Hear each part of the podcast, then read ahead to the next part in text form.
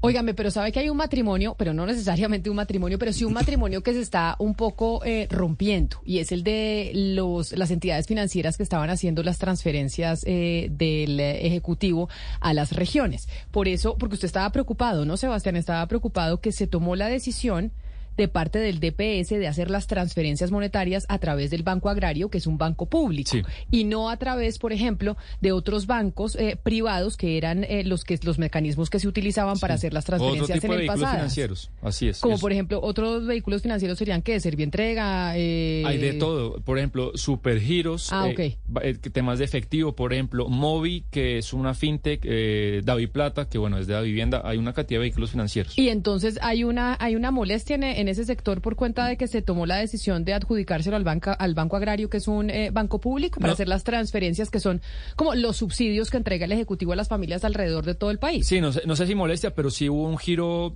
eh, de 180 grados en cuanto a esta política de la historia de las transferencias monetarias. Desde hace tiempos, pues había diferentes licitaciones o vehículos financieros. Lo que va a pasar, Camila, ahora desde el 29 de noviembre, que arranca la nueva era, diría yo, de las transferencias monetarias del gobierno de Gustavo Petro a través del DPS, es este programa Renta Ciudadana que le conté el otro día que estaba tramitándose en el Plan Nacional de Desarrollo.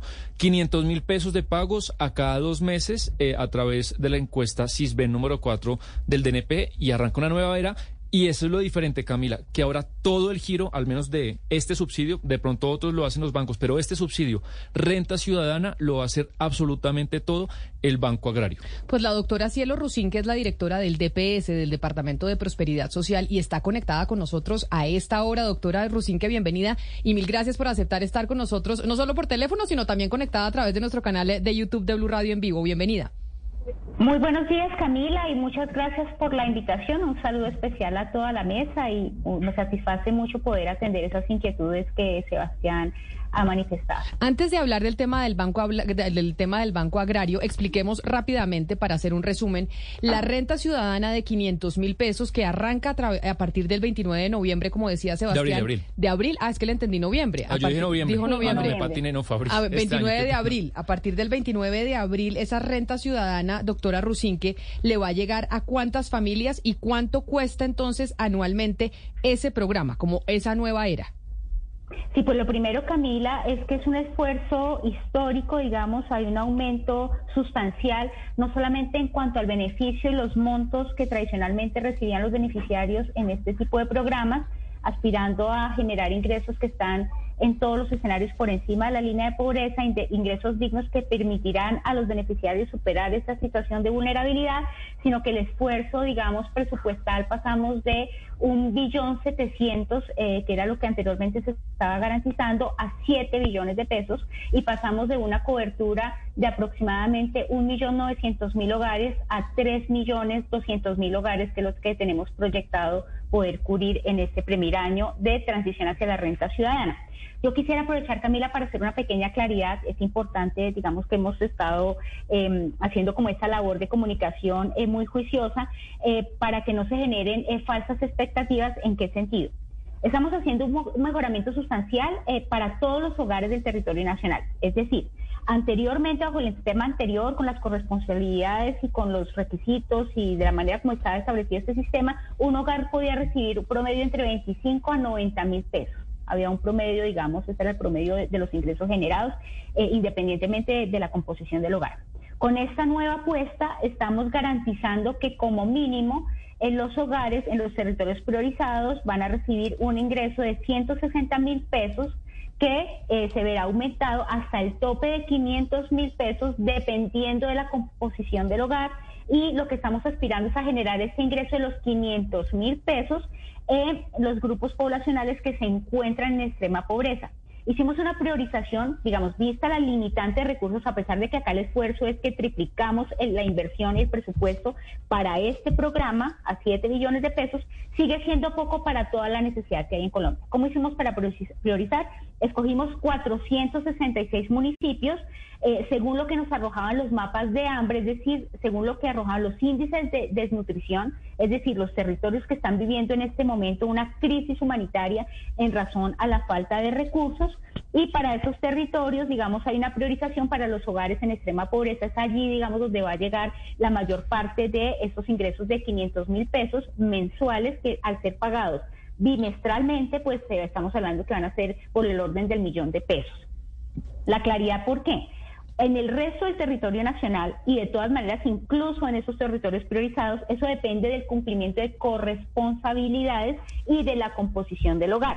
Eh, esto para, digamos, acá es una, es una política pública que tiene un enfoque diferencial, que va principalmente orientada hacia madres cabeza de familia estadísticamente también sabemos que son más del 80% em, de los hogares en extrema pobreza están liderados por una mujer y la composición del hogar en función si tienen uno, dos o tres niños, si cumplen las corresponsabilidades en salud y educación. ¿Y eso por qué? Porque es el marco legal provisional, por eso hablamos de un tránsito, que nos ofrece el anterior programa de Familias en Acción, digamos, mientras que el Plan Nacional de Desarrollo nos permite, nos da la capacidad legal para crear nuestras propias corresponsabilidades y nuestro propio programa. Directora Rusinque, eh, el Banco Agrario cuando comenzaron las transferencias en el Estado colombiano pues hacía eh, esto después del segundo gobierno de Juan Manuel Santos se abre a licitación a, participación de otros vehículos financieros y le quería preguntar por qué usted toma la decisión pues de hacer un contrato interadministrativo con el Banco Agrario eh, cuando el Banco Agrario participó en las licitaciones de los últimos subsidios y no ganó ninguna licitación. ¿Usted por qué toma esa decisión?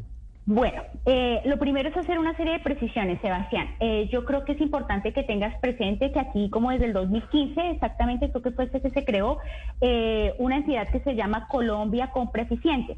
Es a través de esa entidad y, digamos, un instrumento de agregación de demanda en el que normalmente se convocan a las diferentes entidades financieras para que hagan su oferta, digamos, para aplicar a este tipo de garantía que se da por parte del Estado. Eso lo que hizo fue facilitar, no era licitación, Sebastián, al contrario, digamos, esto ya no, se manejaba mediante ley 80, sino lo que hacía era un proceso mucho más ágil, ya no de tres meses, sino digamos que prácticamente en el término de 20 días uno podía escoger según o puede escoger según las mejores condiciones que se brinde en ese instrumento de agregación de demanda. ¿Qué encontramos el presente año? Y eso todo se puede consultar, verificar. Yo, la verdad, pensé que eso se había mirado en detalle para antes de hacernos las críticas. Eh, el valor más bajo que allí los diferentes bancos, al cual también se presentó el Banco Agrario, junto con todas las entidades financieras, era de 3.770 pesos.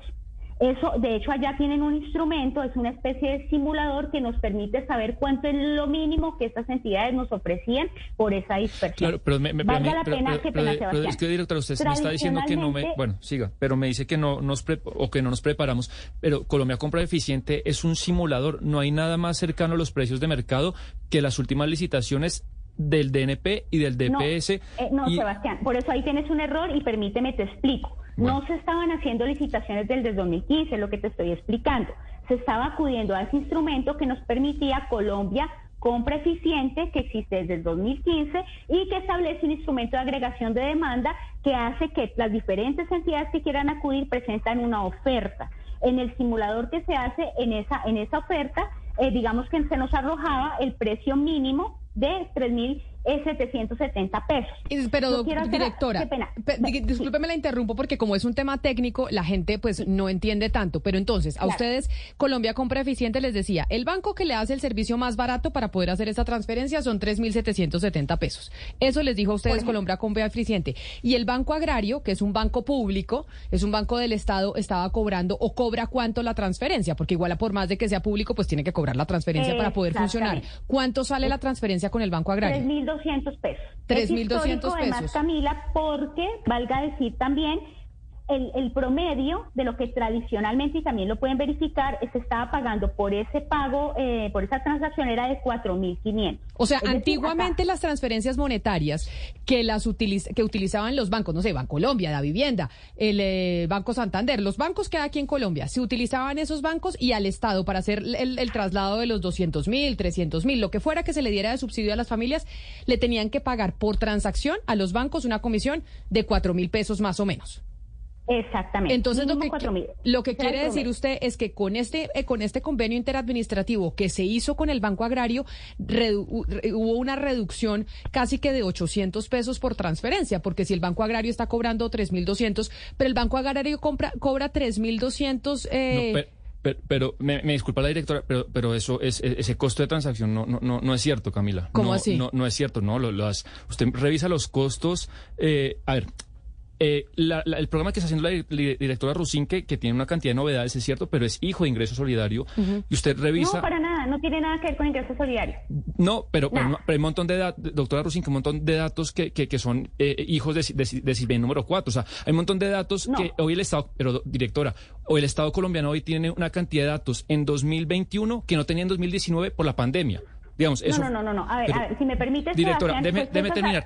Lo que le estaba diciendo, uno coge, y también eso, esa información es pública, los costos de transacción de los operadores de ingreso solidario, de tanto de las fintech como de David Plata. ¿Cuánto eran? Dígame, ¿cuánto cobraba la eh, transferencia? Depende, pero máximo mil, no, 1.300 mil pesos, pesos. Camila, pero si me permites explicarte para Pero no valía cuatro mil pesos, directora. Claro, a ver, Camila, ¿puedo explicarme? La idea es que yo aclare, ¿cierto? Sí, señora. Te quiero sacar a ti de la confusión, Sebastián. Mira, ingreso solidario fue un ingreso que se consiguió en el marco de la pandemia para mitigar los efectos de la pandemia. No fue un invento en Colombia, eso prácticamente yo creo que en buena parte de los estados del mundo se dispuso ese ingreso. Valga decir que prácticamente todos los estados lo terminaron ya el año pasado. Creo que el único que lo tiene vigente es Panamá.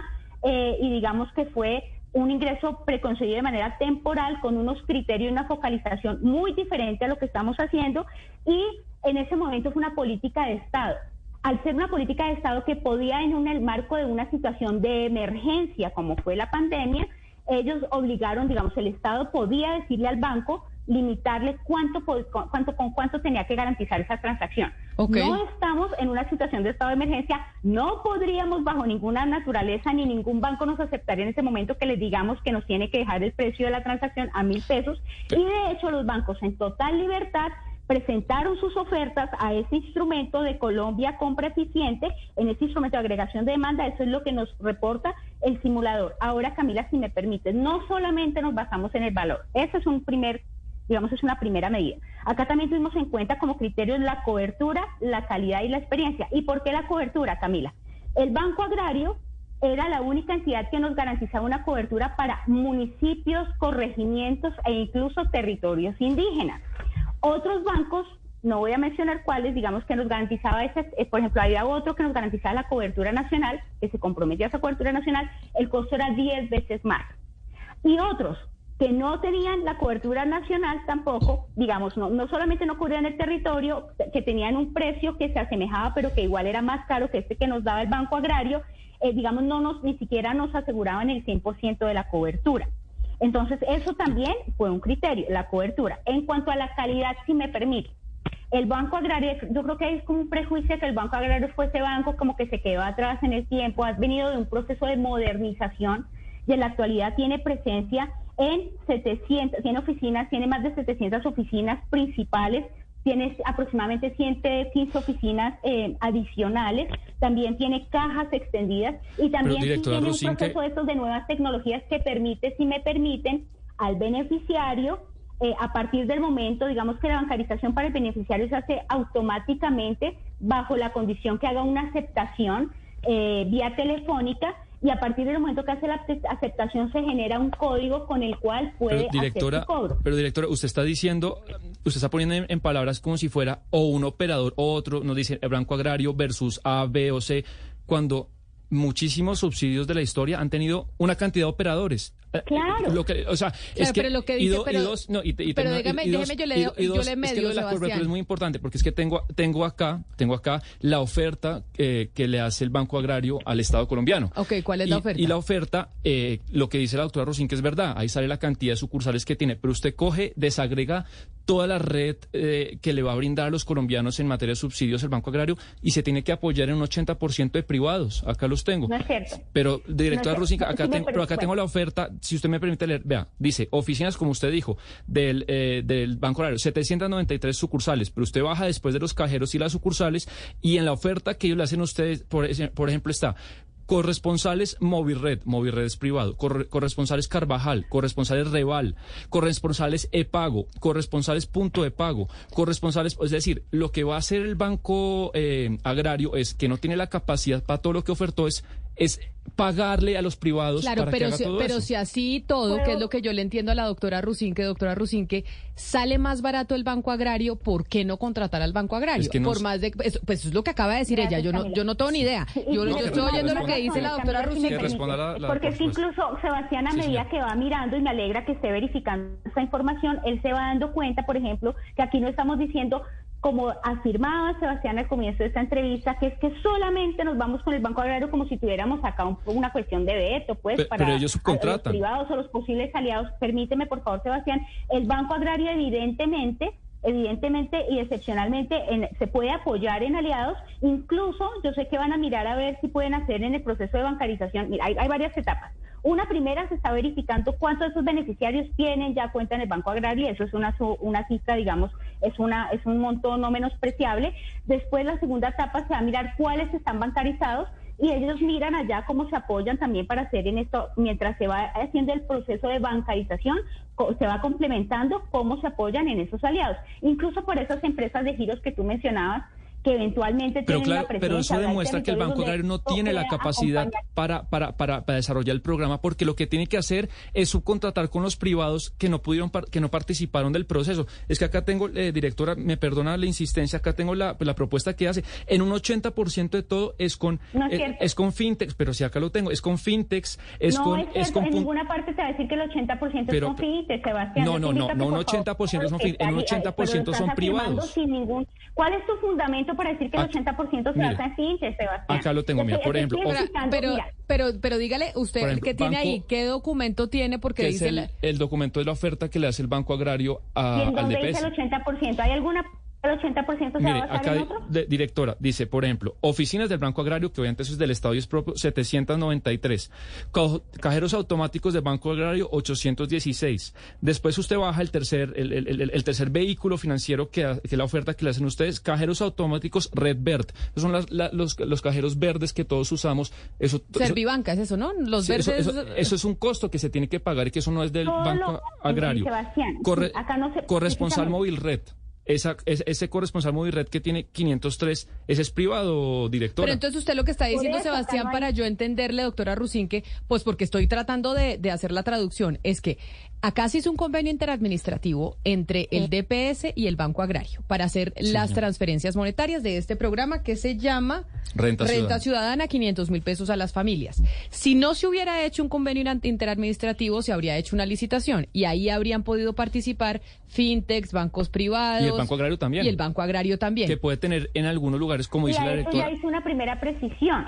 Es que ah, desde el 2015, yo creo que no estoy, no, no creo estar hablando en vano, yo creo que nos estamos escuchando. No se hace licitación. hacía licitación. Ok, entonces se por- acudía al instrumento de Colombia Compra Eficiente, que lo que hace es un instrumento de agregación de demanda, donde todos ofertan que eso se hizo. El Banco Agrario fue uno de ellos, y es allí donde en términos de valor, el Banco Agrario nos permitía y nos ofrecía un mejor precio digamos, ya la cuestión de la, digamos, no tenemos acá, no podemos decirle al Banco Agrario, no, no puede eh, apoyarse en un aliado o no De puede acuerdo. hacer eh, eh, eh, acuerdos interbancarios incluso para los que ya están bancarizados. Digamos que a nosotros que, quien nos responde es el Banco Agrario, pero es que no me han permitido mostrarles, yo iba, eh, eso fue en términos de valor, ya lo expliqué por qué, de cobertura.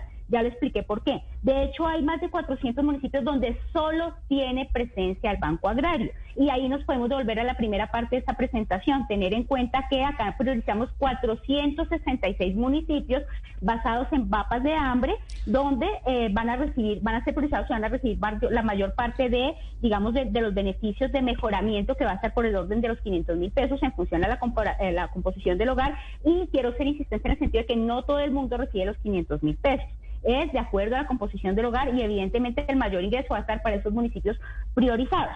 Ahora, estamos hablando en términos de cobertura, en términos de calidad, yo les estaba diciendo como la- la- la- las razones, tienen una amplia red y les comentaba, por ejemplo, Sebastián, yo, yo entiendo la inquietud de la, de la dificultad, que porque no acudimos a las, a las fintech, o resulta que acá les estoy contando que el Banco Agrario hoy en día está modernizado y, por ejemplo, Camila, para la gente, esto es un proceso hacia la bancarización, que es una de Pero si es tan bueno el Banco Agrario, ¿por qué pierde todas las licitaciones, doctora Rosinque? ¿Por qué pierde siempre? pierde, pero es que eso es falso. Es doctora Rosinque, eso, es, eso es cierto. A ver, déjenme terminar lo que estoy, por favor, lo que estoy explicando. Entonces, el, Banco Agrario tiene esa posibilidad también de generar la bancarización y cuando hablamos de bancarización formal, cosa que no ofrecen las fintech, estamos hablando que ese beneficiario puede acceder a toda la gama de servicios del sistema bancario, por ejemplo, en materia de crédito, tener una historia bancaria, etcétera, y además esto redunda en la inclusión financiera, que eso es también una, una digamos, eso, eso es algo que... Pero sobre ese punto que usted está diciendo, doctora Rusín, ¿qué quiere decir? E, eso que está diciendo, usted dice, tal vez las otras, los otros bancos, las otras compañías, cuando prestaban el servicio, no, no dejaban simplemente al usuario con entregaba, le entregaban su plata y punto. Ese usuario no tenía la posibilidad de tener una cuenta de banco, de tener otros servicios, de que por de pronto aplicara un crédito, etcétera, etcétera. Y ese es un punto que ustedes en el DPS tuvieron en cuenta. Pero ahí entonces eh, entro yo. Estoy mencionando algunos de los nuevos puntos que no me ha dejado, digamos, mencionarse no, porque no es solamente el valor, que ya lo demostré, el costo nos sale menos. No es menor, doctora Rosin, que usted me disculpa insistirle, no es menor. 3.200 pesos, ningún otro banco, ningún otro doctora eh, sistema financiero nos garantizaba ese costo. Doctora Rosinque, le puedo pasar todo, todos los costos, tanto de fintechs como, como de Pero entonces, Sebastián, la pregunta es de ingresos, de ingresos, pero Camila, ya te expliqué que ingreso solidario es una política de Estado que se limitó en el estado de emergencia, en el marco de la emergencia Doctora se limitó a en ingreso, usted sabe no cuántos, podríamos hacer eso. Usted sabe cuántos no podríamos, no estamos en estado de Usted sabe cuántos operadores, es que no hubo control de precios en, en ingreso solidario. Usted sabe cuántos operadores hubo en ingreso solidario, 34. Hubo 34. ¿Usted sabe cómo, cómo fue posible, que eso hay que preguntárselo, eh, yo, yo creo que usted lo debe saber porque bajo la responsabilidad que tiene, cómo fue posible que el Estado colombiano duplicara los beneficiarios de, de subsidios en tres meses de lo que hizo en diez años? Que de hecho, que de hecho gracias por esas inquietudes. Lo hizo, por, ¿sabe, por qué, ¿sabe cómo lo hizo? Si me permite y eso, Sebastián, porque está desinformando. No, no, señora, de, de, doctora déjeme, termino este punto, pero termino este punto muy rápido para explicar a la gente. En 10 años había una cantidad de programas, en especial Familias en Acción y eso. El, el, Estado colombiano, porque acá no vamos a hablar ni de Duque ni de Petro, porque es el Estado colombiano, en tres meses duplicó lo que se hizo en 10 años, Camila. ¿Cómo fue eso? Que de hecho, que de hecho, el Estado colombiano te estoy explicando que fue lo que se hizo a nivel mundial. Bueno, pero, pero, pero, no, pero doctora Rusinque, aquí estuvimos hablando con la Premio Nobel de Economía, la señora Esther Duflo, experta en estudios de transferencias monetarias, y aquí en estos micrófonos dijo, lo que hicieron en Colombia de verdad es de admirar. El trabajo que se hizo en las transferencias monetarias durante la pandemia en el gobierno colombiano fue muy bien hecho, lo dijo ella, no nosotros. No, es que yo no estoy, si me permite, yo no estoy demeritando, estoy diciendo que fue a nivel mundial que se tuvo que hacer ese esfuerzo en el marco de la pandemia para poder... Eh, claro, em, pero doctora Rusinque, pero es que ese esfuerzo de tres meses... Pero, pero doctora Rusinque, ese, ese, no, es que yo estaba terminando, es que es, quería terminar, le juro que le dejo hablar si me deja terminar este punto, para contarle a la gente. En esos tres meses, Camila, se, se duplicó lo que se hizo en 10 años. ¿Cómo se hizo eso? Con 34 operadores de diferentes características. La persona que, que diseñó ese modelo se llama Ana María Prieto, que se ganó el premio más prestigioso de economía de Colombia por ese, por ese modelo. Y se duplicó en tres meses lo que se hizo en diez años. Era mi punto, doctora eh, Rosinque. Y ya. y yo con mucho gusto te explico. Los operadores no son los encargados en establecerte así quiénes son los beneficiarios. Eso sería un exabrupto. No. pero, encontraron al... Encontraron al, al que me ibas a dejar hablar, Sebastián. es imposible así. Camila, por favor. A ver, la escuchamos, doctora Rusinque. Muchas gracias. Muchas gracias. Una cuestión fue el marco de la pandemia. Este esfuerzo se hizo a nivel mundial en gran parte de los países, sobre todo los países en vía de desarrollo, garantizaron este sistema de transferencia y evidentemente en cuestión de pocos meses tocaba o tocaba ampliar la cobertura para mitigar un poco los efectos de la pandemia. Entonces, lo que yo estoy hablando es en cuanto a costo. Claro, acá se hizo un esfuerzo, pero valga decir que no son las bases de datos que hoy en día estamos utilizando, que nosotros nos estamos basando ese por ahora este mejoramiento lo hacemos bajo los criterios del marco legal de familias en acción, que es muy diferente al ingreso solidario. Y valga decir que es que el ingreso solidario no llegaba a los hogares en pobreza extrema, en, los hogares, digamos, más vulnerables, el ingreso solidario cubría, tenía un espectro mucho más amplio, incluso hogares del grupo del CISBEN recibían este ingreso y claramente nosotros no podemos apuntarle, era un ingreso menor en términos de cuantía, pero que además no tenía unos criterios tan rigurosos porque su apuesta era otra, era una forma de reactivar la economía y de mitigar efectos de pandemia para un grupo poblacional mucho más amplio. evidentemente el ingreso además fue, fue mayor en ese momento para la pandemia, eso fue a nivel prácticamente mundial que se tomó esta medida. ¿Qué estoy diciendo acá? ¿Quién establece quiénes son los beneficiarios? No son los operadores, Sebastián, eso sería un exabrupto, eso lo establece el Estado. Vamos a abarcar con tales criterios a tales y tales personas y los que cumplan esa priorización les vamos pero, a dar. Pero los tentáculos son, los otros criterios, Sebastián. Acá es extrema pobreza, pobreza extrema. Y, no nos basamos para nada en esa, lo, que se hizo en, ingreso solidario. Mal podríamos hacerlo. Acá es lo que se nos dicen. La encuesta 4 del CISBEN que la metodología más avanzada que nos permite medir pobreza multidimensional, sea la oportunidad para, por favor, invitarlo, porque es que sería bueno que yo pueda dar un poquito de información a la ciudadanía que no se escucha, que es importante tener esa, esa, encuesta actualizada. Dentro de esta apuesta, Sebastián, es algo que también inédito, que no se había hecho, que es histórico. Hemos hecho una campaña antifraudes eh, que estamos cruzando por primera vez muchas fuentes de información y de bases de datos. ¿Y qué nos arroja esto, Sebastián? Que incluso en familias en acción, que se supone que hay unos criterios de priorización, que eso está también llamado a llegar a esos hogares en pobreza extrema, resulta que al hacer cruces que no se habían hecho, por ejemplo, con ADRES, con fondos de pensiones, en fin, encontramos que hay familias que no cumplen con esos criterios y que estaban aspirando que recibían. Este doctora Rosingue, para no hacerlo muy largo, y, hacemos una conclusión para, no hacerlo muy largo y que no sea su, su, palabra contra la mía. Ah, una última pregunta y que quede consignado. Eh, y además, muchas gracias por su, por su decencia en responder todo. Usted me está diciendo entonces, y para mañana yo acá traigo el programa la, tarea, y si yo me equivoco, digo que me equivoqué y no pasa nada. Usted me está diciendo que para este programa renta ciudadana, los servicios tanto FinTech como David Plata o Nequi le cobraban por transferencia en Bogotá en Bogotá, porque yo no voy a hablar de una municipio categoría 6, hay diferentes eh, complejidades. Para Bogotá, que es un tercio de los beneficiarios, le cobraban cuatro, pero doctora Rosique, para que usted me responda. pero Sebastián, es que venga, yo le digo una cosa. mil pesos. pero eso es lo que dice ella que le decía Colombia como presidente. 3.770, no 4.000. Bueno, 3.700. Era lo que, el promedio de lo que pagábamos anteriormente en, este, en estos programas. Acá el precio, el simulador, el mínimo precio era 3.770 y con un inconveniente además que no nos cubrían, por ejemplo, el que uno de los que nos cubría el territorio nacional, el costo era muy superior.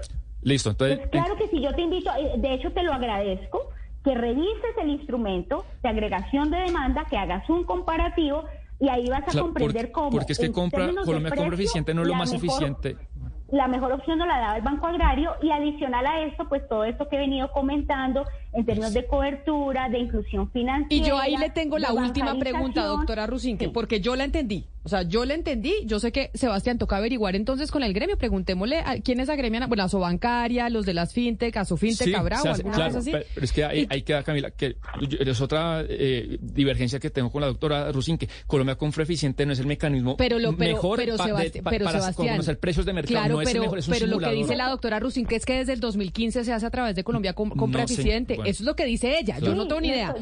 Lo estoy, diciendo públicamente, Sebastián, y te estoy invitando a que por favor corrobores, y por otra parte, lo que... ese cuento de que es que el Banco Agrario, para también que lo revises, te lo agradecería incluso.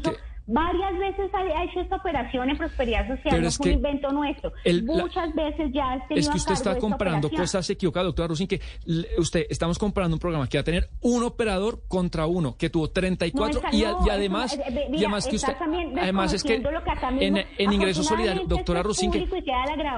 Pero, es que en, en ingreso solidario, por ejemplo, se licitaban tramos. otra diferencia. Pero, pero yo le... más que vas a tener la razón. No, pero otra, otra diferencia. El Banco Agrario acá nadie le prohíbe que tenga aliados. Es que nadie, nadie, está diciendo eso, doctor Rusinque, pero el contrato es... El Banco Agrario nos garantiza precio, cobertura, calidad, bancarización, inclusión financiera, por favor. Pero ahí, pero ahí es donde yo le corresponde, Sebastián, vigilar los negocios de nadie. Ahí es donde yo le quiero, yo le quiero entrar con la última pregunta. Vigilar la mejor destinación de los recursos. Claro. En términos de eficacia, en términos de transparencia y en términos de cobertura. Sobre eso que usted está diciendo, doctora Rusinque. a garantizar mayor cobertura, pues ahí van a estar los esfuerzos de esta entidad, que es lo que nos corresponde como Estado. Y yo le tengo ahí una última pregunta agradeciéndole su tiempo y seguramente vamos a seguir indagando sobre cómo ha sido este proceso y cómo será, porque finalmente son las transferencias monetarias a las familias más pobres. Y eso usted dice, el Banco Agrario además me garantiza otros servicios y es bancarizar a esta gente, cosa que no me lo hacen los otros operadores. Esto también tiene, como todo en la vida, pues un componente ideológico y una un componente de decisión política de cómo se quiere manejar el Estado. Y eso lo viene anunciando el presidente Gustavo Petro incluso desde la campaña. Acá hay una intención también de parte del gobierno nacional, y corríjame usted si estoy equivocada, en fortalecer el Banco Agrario, en fortalecer la banca pública. Y este, y este, y este convenio interadministrativo hace parte de ese proyecto, de fortalecer el banco agrario frente, frente, a otros bancos privados para fortalecer la banca estatal. Si me permites para responder, yo creo que el fortalecimiento de lo público es deseable, digamos, en un Estado social, en un Estado que tiene una visión progresista. Sin embargo, y en eso quiero ser muy clara, pues yo no puedo, por fortalecer lo público, actuar en detrimento de los intereses de la entidad en términos económicos, en términos de eficacia, en términos de calidad, en términos de cobertura. Aquí lo que primó fue una decisión técnica basada en argumentos y en hechos objetivos en cuanto a la viabilidad y el mejor servicio para lo que corresponde a la misionalidad de esa entidad por parte del Banco Agrario. Ese fue el criterio. Yo mal podría, y eso sí sería de lo más torpe y de hecho sería, es decir, no sería muy, muy responsable, por querer eh, en, abstracto fortalecer lo público, entregarle una operación a un, a, una, a un organismo que no tuviera la capacidad o que no me ofreciera mayores condiciones. A mí acá lo que yo tengo que vigilar es la mayor eficacia y el uso adecuado de los recursos. Esa es mi prioridad. Pues doctora Cielo que directora del DPS, del Departamento de Prosperidad Social, que acaba de lanzar este programa que empieza a operar el 29 de abril, 500 mil pesos para familias. ¿Eso es CISBEN qué? ¿Cuatro? Sí, Camila, y puedo hacer una cuñita si me permite. Claro que sí. Invitar a las familias, a los beneficiarios. Estamos en proceso de inscripción también para esa jornada pedagógica que va a orientar el presidente Petro eh, el 29 precisamente. Entonces estamos invitando a los beneficiarios de Bogotá y los municipios circunvecinos a que, a que se inscriban eh, con sus niños de 5 a 14 años y pues es como, como digamos es la jornada en la que vamos a contar el alcance, eh, la visión que tiene este programa. También es un poco para orientar a las familias en cuanto a el uso adecuado y lo que esperamos también de que se haga ese recurso. Y pues básicamente eso también, Camila, y me perdonas otra cuñita, hay mucha inquietud en cuanto a familias que no alcanzaron a inscribirse, porque esto se basa por ahora, la base legal es la, la, metodología de familias en acción, la fase 4. Vamos a abrir un proceso de inscripción, en los próximos días anunciaremos y eso se va a extender como hasta mediados de junio. Entonces, para que haya una tranquilidad en el sentido de que sabemos que hay nuevos hogares que van a ingresar y además que en la medida que detectemos anomalías con este proceso de cruce de cuentas, con esa campaña anticolados o antifraude, pues la idea es que ese recurso no lo vamos a guardar, sino que eso nos va a permitir llegar a impactar más familias. Doctora Cielo que directora del DPS, mil gracias eh, por su tiempo, por la discusión y sé que está abierta para que cuando tengamos más preguntas volvamos a hablar con usted. Feliz día.